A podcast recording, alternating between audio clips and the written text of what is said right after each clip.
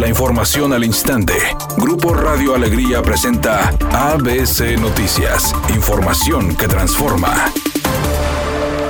Este miércoles llegaron a Nuevo León al Aeropuerto Internacional de Monterrey a las 11.30 de la mañana 4.875 vacunas contra COVID para el personal médico. Así lo informaron las autoridades a través de un comunicado que indicaron que en la recepción de este segundo lote estuvieron presentes el secretario de Salud Manuel de la O, la titular del IMSS en Nuevo León Carla López y autoridades militares. Agregaron que las vacunas son de la marca Pfizer y fueron llevadas al Hospital Oca, donde permanecerán en resguardo para continuar con la campaña de vacunación a partir de mañana jueves. El gobernador Jaime Rodríguez Calderón pidió este día a la ciudadanía a través de su cuenta de Twitter no salir de sus casas si no es necesario, debido al incremento que se registra en las hospitalizaciones ante los casos de COVID y a una nueva cifra récord, la más alta desde que llegó la pandemia a Nuevo León. Además, el mandatario estatal pidió a la población seguir los protocolos de salud, trabajar en equipo ya que la lucha contra este virus no terminará este 2021 y pueden registrarse muchos fallecimientos. Por otra parte, destacó que los municipios más afectados con más contagios por el virus son Monterrey, Guadalupe, Apodaca, San Nicolás y Santa Catarina, señalando que el 75% de los pacientes COVID reciben tratamiento ambulatorio, mientras que el 25% restante deben ser ingresados a un hospital para recibir tratamiento especializado.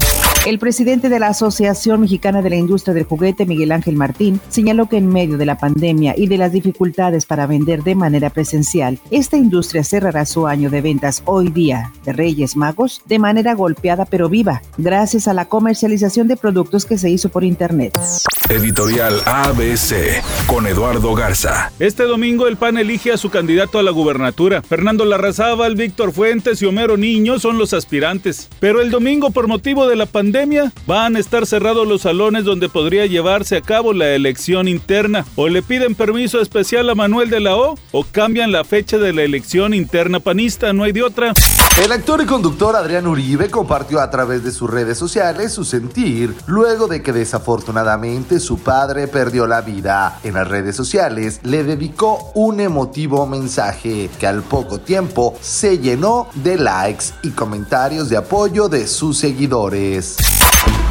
Nos reportan un accidente en la rotonda de la avenida Gonzalitos y Ruiz Cortines en el municipio de Monterrey para que tome sus precauciones. Otro choque ocurre en la avenida Juan Pablo II y Jorge Atreviño en el municipio de San Nicolás con dirección hacia el sur. En el sitio los automovilistas avanzan a 20 kilómetros por hora. Y por último, un choque más se registra en la avenida Camino al Diente y avenida Paseo en el municipio de Monterrey.